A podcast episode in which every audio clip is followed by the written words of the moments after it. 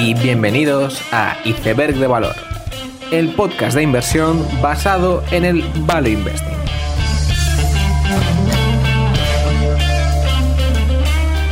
Bienvenidos los seguidores de Mark Zuckerberg, bienvenidos a Iceberg de Valor.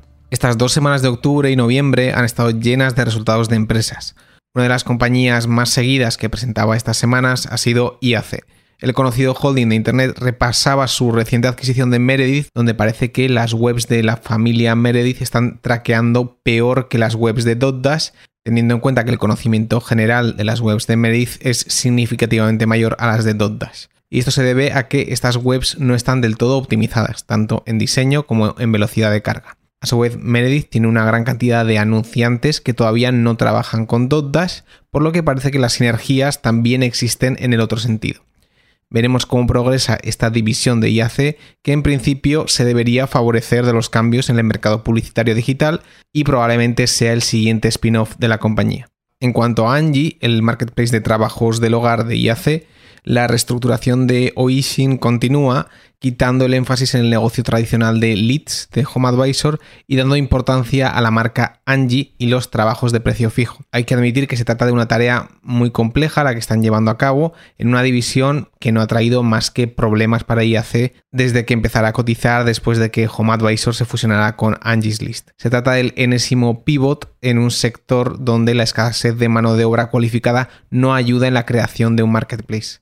En los demás segmentos destaca el buen crecimiento especialmente inorgánico de Care.com, que ya años después de su adquisición sigue enterrada entre las empresas emergentes de IAC. Otras de las empresas con mejores resultados de estas semanas han sido las empresas de movilidad compartida como Uber y Lyft, donde en ambos casos se llegaba al EBITDA break-even en el caso de Uber por primera vez, mientras que por segundo trimestre consecutivo en el caso de Lyft. En Uber destaca la división de movilidad frente a la de delivery, donde el margen EBITDA respecto a los gross bookings era del 5,5%, una cifra muy buena.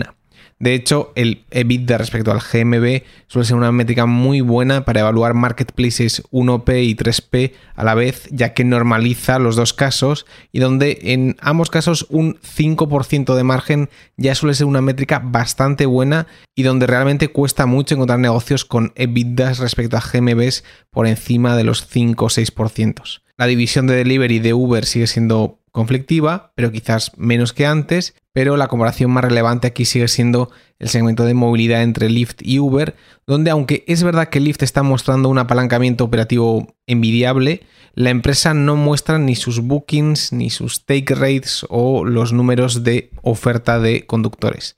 Esto cobra especial importancia ante un estudio que aparecía hace unas semanas, donde se mostraba que los trayectos de Lyft se habían encarecido respecto a los de Uber después de la pandemia, dato que pone en peligro la cuota de mercado de Lyft y su sostenibilidad.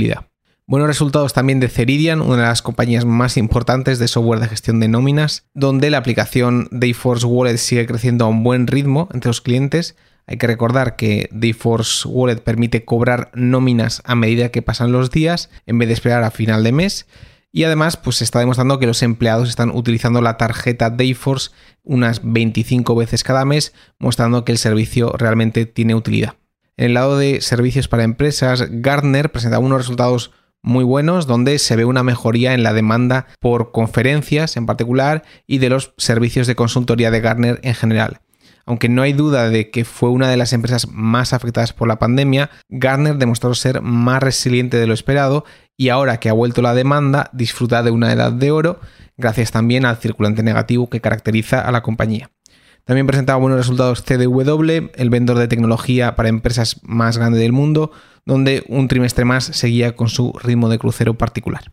En el segmento retail, Floran Decor, la conocida Compounder, la big box retailer de suelos, presentaba unas comparables de doble dígito, reflejando que el boom de reformas del hogar y construcción sigue perdurando incluso en estos últimos meses. SideOne, la compañía de retail de elementos para jardines y similares, anunciaba un crecimiento de ventas de más del 25%, junto con una expansión de margen EBITDA a la vez que integraba sus últimas adquisiciones.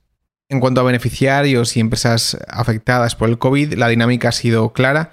Por un lado, Live Nation anunciaba que Ticketmaster había tenido el mejor trimestre de su historia, a la vez que todos sus segmentos entraron en resultados positivos. Por el contrario, Check, la plataforma online de ayuda para los estudios, anunciaba un bache notable este trimestre donde a finales de septiembre estaban viendo que los suscriptores de su plataforma iban a acabar por debajo de sus expectativas. En el sector del lujo, Capri Holdings lo volvía a hacer muy bien, creciendo a doble dígito en todas sus divisiones, pero donde hay que destacar claramente el crecimiento del 45% en Versace y su buen comportamiento en las ventas online.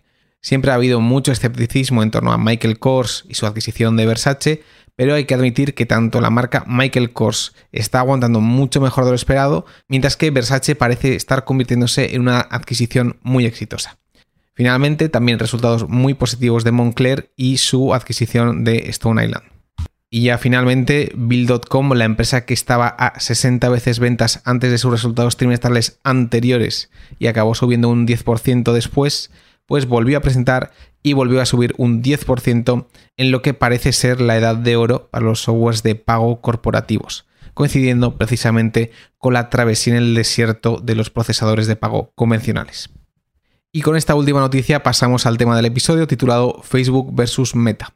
Durante estas semanas Facebook presentaba resultados y unos días más tarde anunciaba el cambio de nombre de la compañía. En resumidas cuentas, Zuckerberg anunciaba que era necesario pivotar toda la compañía a ser el ganador del metaverso, que según él es la siguiente plataforma.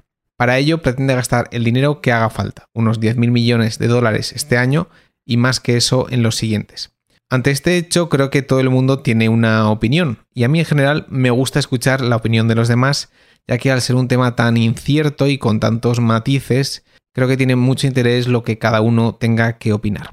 Ante la noticia, el mercado reaccionó negativamente en un principio, aunque a medida que ha pasado el tiempo ha habido más optimismo. Y sobre esto hay que decir que, especialmente en este caso, debido a la incertidumbre creada, el precio de la acción condiciona las opiniones que se tienen sobre la empresa. A día de hoy las opiniones son medianamente positivas, pero dudo mucho que si la acción hubiese bajado un 30%, esa fuese la opinión predominante. Relacionado con esto, también hay que tener que el mercado no piensa que el cambio de esta semana sea una apuesta de todo o nada, ya que en general cualquier compañía que de verdad anuncie una apuesta de todo o nada vería una reducción en su cotización de un 40-50% simplemente porque su base inversora tiene que reducir exposición ante la nueva situación. Por lo tanto, a día de hoy no se puede decir que el mercado esté juzgando la situación de Facebook como una moneda al aire. Y de hecho yo no querría enfocar el capítulo al metaverso en sí, ya que precisamente saber si Facebook barra meta va a triunfar en el metaverso es muy difícil. Podríamos ser el mayor experto del mundo en realidad virtual, realidad aumentada y cripto, y aún así el rango de ventas que le asignaríamos a Facebook del metaverso, pues lo seguiríamos fijando de forma extremadamente amplia. Sí tengo que decir que yo antes era escéptico con el tema, principalmente porque Oculus causa mareos habitualmente, pero parece que Zuckerberg sí que tiene línea de visión a conseguir un hardware adecuado para atraer a las masas. Por lo tanto, diría que ante las posibilidades de Facebook de tener éxito en el metaverso, soy más o menos neutro. Aún así, lo que creo que de lo que tiene valor hablar es el rebranding de la empresa y el coste incurrido en ello. En el caso de Google, se puede decir que el rebranding original a Alphabet fue de marca blanca y no supuso un cambio radical. Sin embargo, el caso de Facebook es completamente diferente, ya que Facebook sí que se encontraba con un problema de marca muy notable. No se puede negar que Facebook tiene muy mala prensa, una marca que el consumidor no quiere comprar y un nombre que le causa problemas a la hora de atraer talento. Por lo tanto, el cambio de nombre que han propuesto, en caso de que esos actores se crean la narrativa, puede tener efectos bastante positivos. Y creo que el nombre y la temática elegidos pues tienen mucho sentido. Para empezar, es un rebranding que te puedes creer, ya que Facebook adquirió Oculus y lleva mucho tiempo invirtiendo en el sector. Es decir, el rebranding tiene algo de verdadero. Y por otro lado, se trata de una temática que atrae a la gente joven, tanto en el lado del consumidor como en los empleados ya que toca temas futurísticos y sectores como cripto que suelen tener el interés de la gente joven, precisamente aquellos sectores que con más rechazo veían a Facebook. Por lo tanto, aúna el hecho de ser una identidad que tiene algo de verdadera para Facebook y que es guay, que es la parte más importante. De hecho, cuando ves el Facebook Connect, lo primero que uno piensa es que el evento mola. La segunda idea es, sí, muy bien, pero aquí va a haber un gasto increíble.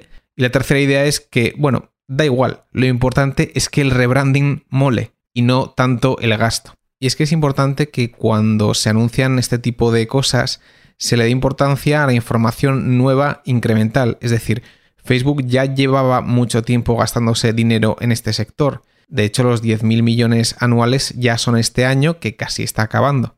Por lo tanto, habrá que estudiar los beneficios del rebranding con los gastos incrementales del rebranding, no con los gastos totales. Aún así, hay que destacar que el principal problema con esto es que estamos comparando unos gastos incrementales que son un hecho, se va a gastar mucho dinero, con unos beneficios del rebranding que son mucho más etéreos. Es decir, una mejora en la opinión popular en captación de talento, pues es muy positiva, pero es muy difícil de cuantificar. Por lo tanto, este análisis tiene un problema de evaluar un gasto muy tangible con beneficios poco tangibles. Pero, aún así, creo que está claro que el rebranding tiene valor. Además, yo creo que lo más interesante es que parece que se está acelerando la velocidad de innovación en la compañía. Por ejemplo, Facebook Financial pasará a llamarse Novi y probablemente se le deje mucha más manga ancha para innovar. En las últimas semanas, Instagram ha dado cupones por compras dentro de la aplicación, hecho que no había ocurrido antes. Y en las betas de todas las aplicaciones de Facebook ya aparece el nombre Meta en vez de Facebook. Por lo tanto, parece que sí que se ven ciertos brotes verdes más o menos tangibles del rebranding. Y creo que precisamente son los indicadores que mejor hay que vigilar para estimar el valor del rebranding respecto al gasto incremental incurrido. Se trata de una perspectiva bastante cínica de los hechos, ya que parte de la base de que este giro de estas semanas tiene parte de mentira. Aún así, la visión cínica es la que más me gusta a mí. No obstante, y después de dar esta visión, creo que vienen unos trimestres bastante duros para Facebook si yo fuese Zuckerberg, intentaría mostrar las peores cuentas de resultados posibles para que el rebranding fuese lo más creíble posible. Por lo tanto, durante los siguientes trimestres creo que la fe de muchos inversores se verá puesta a prueba por el propio Zuckerberg y aquello que se ve ahora como un proyecto ilusionante puede ser visto de forma muy negativa con el aumento en gasto hecho explícito y la acción pues quizás cayendo un 50%. En todo caso, parece que va a ser uno de los culebrones de los siguientes años y habrá que ver si finalmente Zuckerberg es un genio, un loco o simplemente un cínico. Con esta idea termino el episodio, espero que os haya gustado, dadle like y suscribíos, nos vemos en el siguiente episodio y seguid aprendiendo.